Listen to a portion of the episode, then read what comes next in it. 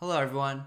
So, today we're going to talk about ways to learn English when you're by yourself.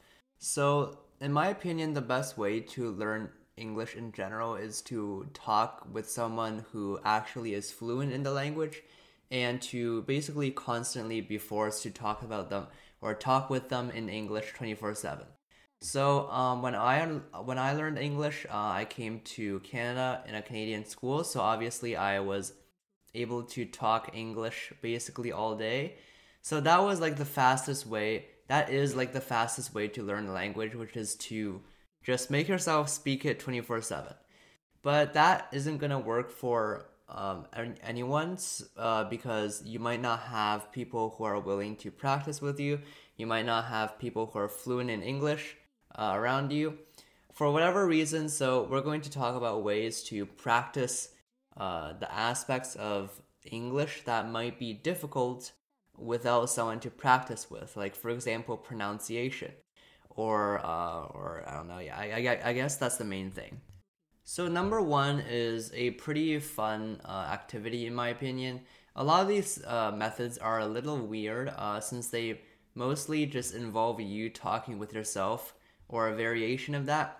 So the first version is basically describing your surroundings. So as you're walking around, I don't know, as you're walking outside or playing a sport or whatever, or if you're just bored, if you're just sitting in your, in your classroom just bored, then you can just describe uh, either out loud or in your head just what your surroundings are. So let's just say that, oh, I don't know, you're playing a sport, you're, you're playing soccer, and in your head as things are moving around you as players are uh, playing the game around you you can just describe what you're what they're doing inside your head. Because you're essentially in this situation you're essentially given a very specific target a very specific situation to describe and that really just pushes the boundaries of your vocabulary and just makes it more flexible. So that's the first activity which is to describe your surroundings either out loud or just in your own brain. The second activity is um, a, an activity to practice your pronunciation. So the first activity was intended to practice your vocabulary, right? So practicing your uh, abilities to describe something that you see. So the second one is more about like more direct expression skills. So uh, how clearly you're able to speak, basically. So you can what you can do is you can find like a translator online.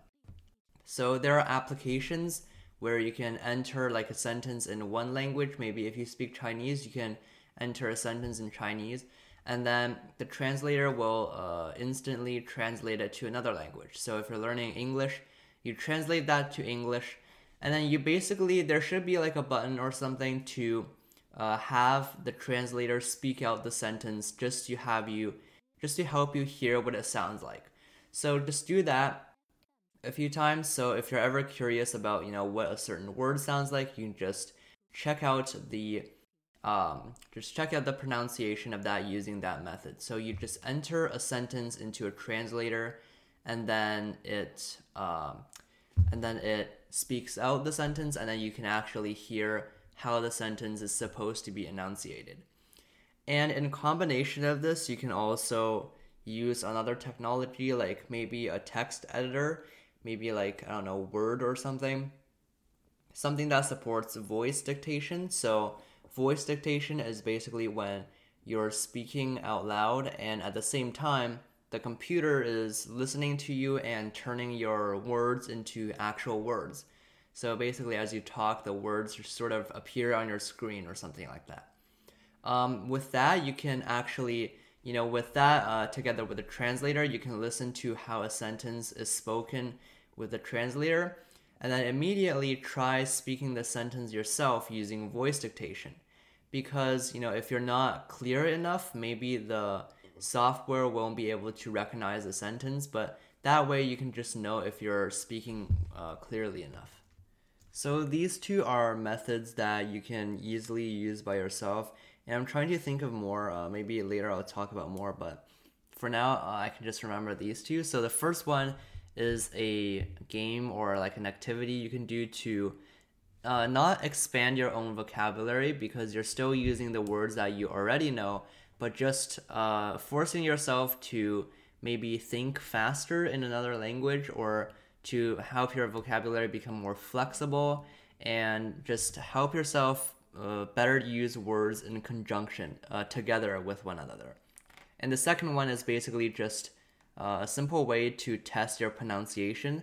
So you use a translator or something uh, similar software to speak a sentence to you. You learn what it sounds like and then you speak it out back into like a voice dictator or some other software that successfully evaluates if you're if you're accurate or not. So that's just something you can practice your pronunciation with. Bye.